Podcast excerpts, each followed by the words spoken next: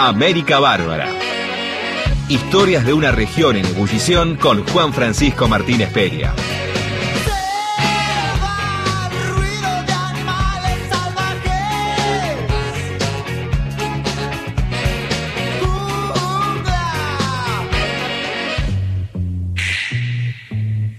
Yo creo que esta crisis y la problemática, Leonel, que viene sobre nosotros como mil huracanes, como aquella película de la tormenta perfecta, solo tiene soluciones regionales, desde nosotros mismos.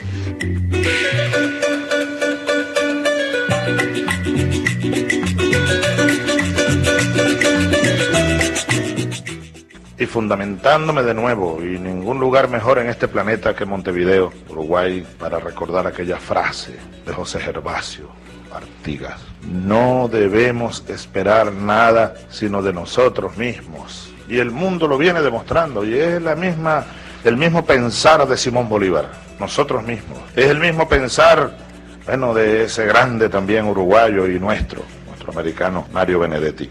El sur también existe. Somos el sur, orgullosos, debemos sentirnos de ser americanos del sur.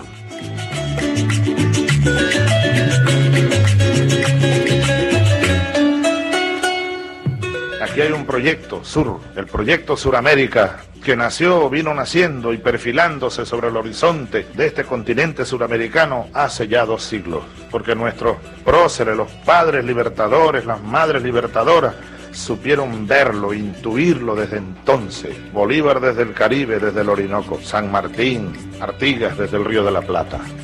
No debemos esperar nada sino de nosotros mismos.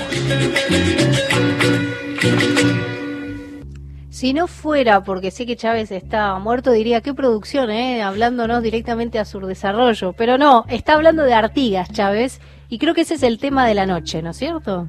Sí, es el tema de la noche. Mientras tenemos un saludo de Patricia Hidalgo de Pico Truncado. ¿eh? Ah, un beso grande. Vos que querías federalismo, ahí le mandamos sí, un, beso grande. un saludo a Patricio de Santa Cruz. Eh, sí, el tema que elegimos hoy, bueno, había varios efemérides importantes. De ayer eh, se cumplió un aniversario del voto femenino en la Argentina.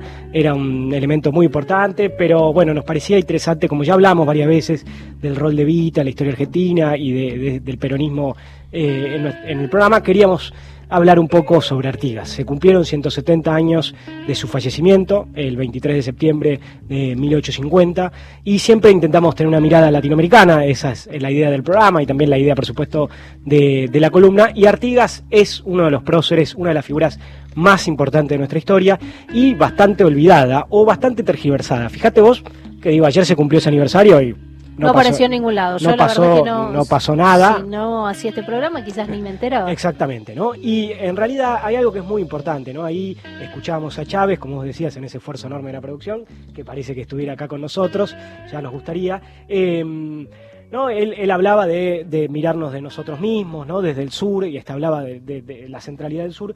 Y algo que es muy importante es justamente que nuestros países se construyeron en el siglo XIX, después de la independencia y después de todos los procesos que se dieron en el siglo XIX, de espaldas unos a otros. ¿no?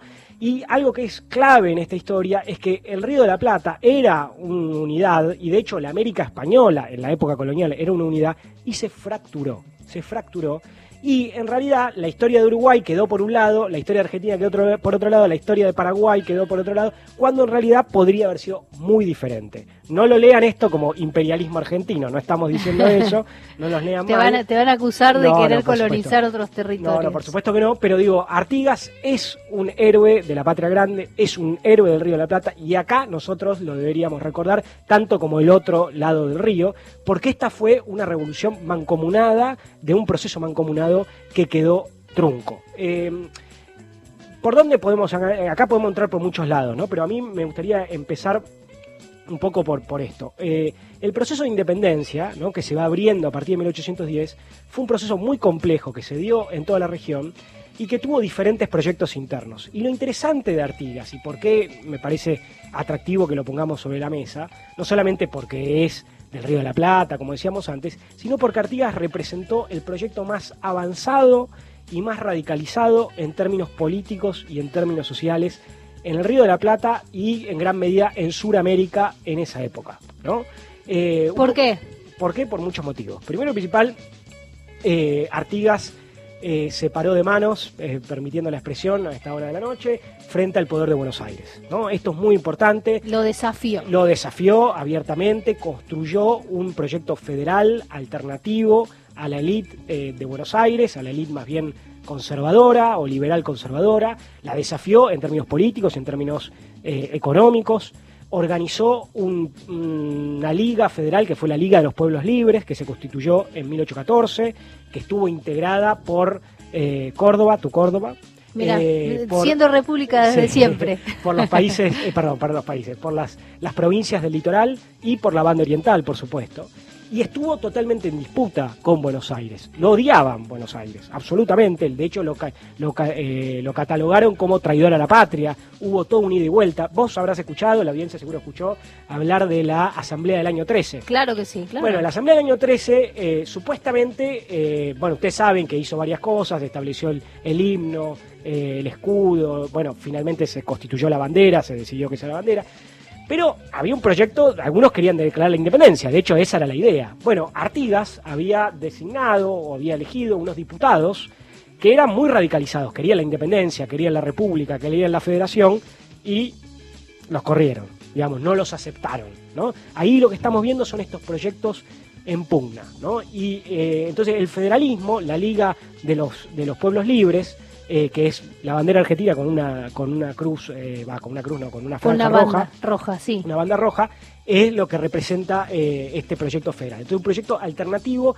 al, al centralismo porteño que fue, fue clave, no solamente en 1810, sino durante todo, gran parte de ese, de ese siglo XIX. ¿no? Mira, la bandera de Córdoba, de la provincia de Córdoba, tiene celeste, blanco, un sol al medio y una parte roja también. Claro, O sea que- muchas, sí, muchas banderas, digamos, de, de- del Río de la Plata, perdón, de, de- de las provincias de nuestro país y de la banda oriental tienen eh, el rojo. De hecho, esa es la bandera del Frente Amplio Claro. eh, en, en Uruguay. Y algo muy importante, esto tal vez es por donde habíamos que empezar. Ur- Artigas, si uno va a Uruguay o ha escuchado algo de Uruguay, Artigas es visto como el padre de la patria de Uruguay. Pero Artigas no luchaba por la independencia de Uruguay. Él luchaba por la confederación de las provincias del Río de la Plata unidas. Él no quería un país independiente, un país aparte. Él lo que quería era que fuera una unidad rompiendo con el centralismo porteño. Claro. ¿Mm? O sea que lo que terminó pasando, que ahora, si nos da el tiempo, no sé cuán mal vengo el tiempo, lo vamos a comentar, eh, Uruguay termina surgiendo como un país por otro motivo, que en todo caso ahora en dos minutos lo decimos. La otra cosa que vos me preguntabas por qué, es porque Artigas representó, y esto tal vez es lo más importante, el proyecto más popular, de mayor protagonismo popular, eh, no solamente en Río de la Plata, sino en gran medida en Sudamérica, con una enorme participación de comunidades originarias. De hecho, hay una figura central que es Andresito Artigas, que era un hijo adoptivo, que era de, pueblos originarios, que fue el gobernador de las Misiones. Y que era lugarteniente de Artigas, ¿no? Eh, te- tenía gauchos, tenía mestizos, tenía, bueno, pueblos originarios que participaban muy activamente y protagonizaron esa revolución popular. O sea, Artigas representa la que no, eran, que no eran instrumentos del, No eran- proyecto pro- del, del proyecto político de una, una, Una una, élite. que estaba ver, decidiendo los destinos. ¿no? Exactamente, ¿no? eran ni instrumentos ni eran partícipes, sino que eran protagonistas. Claro. Marcaban la agenda y protagonizaban y eran el líder principal era Artigas, pero Artigas era una figura que venía de la elite, pero que él había hecho un proceso de desclasamiento. También una suerte de Che Guevara, que también venía una- de un- una traición a su propia Exactamente, clase. una tradición de su propia clase que él se identifica con los sectores de la campaña de la banda oriental y del litoral. Entonces ahí hay un, pro- un genuino protagonismo y una gran radicalidad de esa revolución y esto se ve en algo muy importante que es el proyecto de reforma agraria que Artigas impulsa en la banda oriental donde para que vos veas, él dice, hay que quitarle la tierra a los malos españoles y a los peores americanos y hay que dársela a los sectores mulatos, a los sectores indígenas, y dice, los más infelices eh, deben ser los más beneficiados. O sea, vos fíjate esta frase que resuena a eh, los privilegiados, los únicos privilegiados son los niños del peronismo, o sea, los más infelices deben ser los más privilegiados. Hay un trastocamiento y un intento de reforma agraria que quedó trunco, no por él, por supuesto, sino por la reacción que vino del otro lado. Claro, porque todas las disputas finalmente son disputas de poder y es son proyectos políticos en pugna y mucho más en ese momento. ¿no? Exactamente. Y el tema de la tierra va a ser un tema muy importante en el Río de la Plata y él pone en discusión ese, ese tema con una reforma grave. Pues Fíjate, hoy todavía tenemos la toma de las tierras en Guernica, digamos, ¿no? Eh, Eh, si será vigente. eh, exactamente, Si si será será vigente el acceso a la tierra en, en, en toda América Latina. Exactamente, te es un gran tema el tema de la tierra en América Latina, un día podemos retomarlo.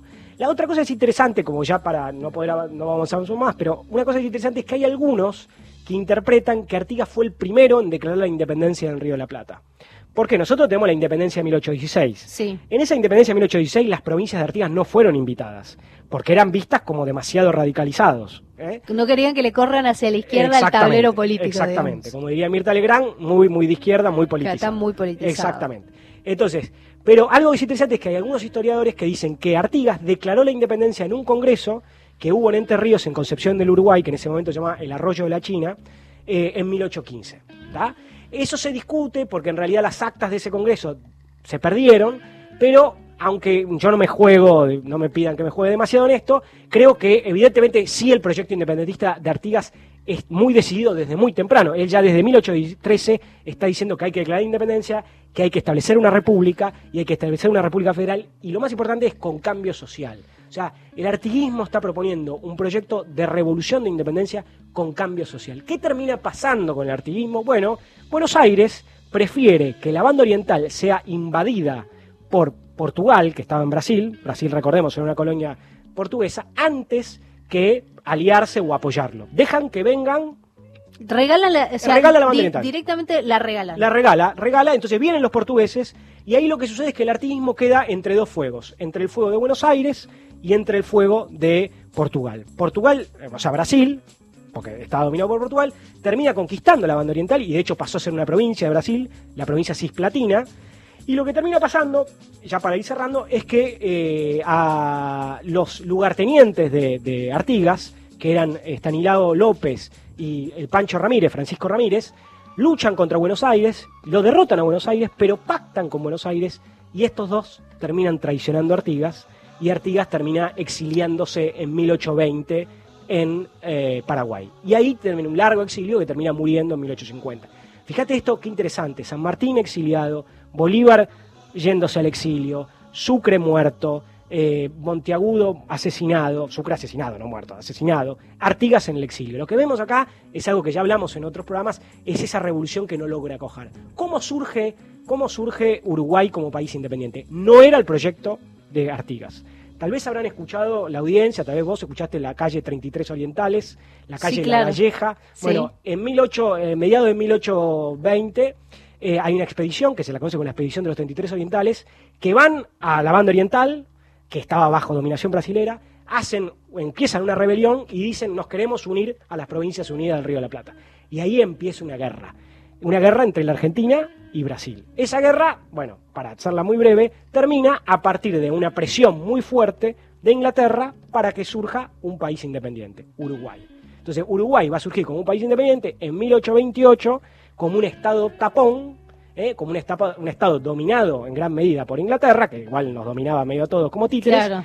eh, y eso no tiene nada que ver con el proyecto que había propuesto Artigas, que era un proyecto de unidad regional, no solamente el Río de la Plata, sino además continental. Esto también es muy importante porque eh, Artigas era uno de los grandes próceres que pensaba en este proyecto de gran patria grande. Podremos pensar eh, la unión inconclusa, ¿no? Absolutamente. La unión des- desde inicio, desde el inicio de, de es los que vos de yo siempre lo digo esto, la identidad americana ahí era mucho más fuerte que, que hoy en día. Claro. Los medios de comunicación en ese momento, las gacetas, tenían un montón de información de América. Hoy nada, muy poco. Nada, sí, sí. Muy, muy poco. Eh, y entonces hay que, bueno, es muy importante recuperar este legado. Y Artigas, esto también es muy importante. Nuestros grandes próceres han, han- han- son próceres de bronce, pero también muy muy desfigurados. Y uno de los más desfigurados ha sido Artigas. Por supuesto, en el, en el, Uruguay ha sido muy reivindicado esto que estamos diciendo y el Frente Amplio ha reivindicado. Ha hecho trabajo para revisar, ¿no? Algo que sería muy interesante, y ya para terminar, porque la producción además nos hace todos estos gestos. Y tenemos muchas En términos de billetes, ¿no? Sí. Bueno, que los billetes empiecen a tener próceres latinoamericanos. Artigas debería estar en nuestros billetes y Artigas debería formar parte de nuestros próceres, ¿no? Eh, y dejar de pensar solamente nosotros en Argentina o en Europa y en Estados Unidos. Adhiero. ¿A dónde firmo? Ah, ¿Tenés ahí para firmar? Bueno, mientras yo firmo, ustedes van a escuchar compañero del Grupo Madera, ícono de la cultura venezolana, y nosotros ya volvemos.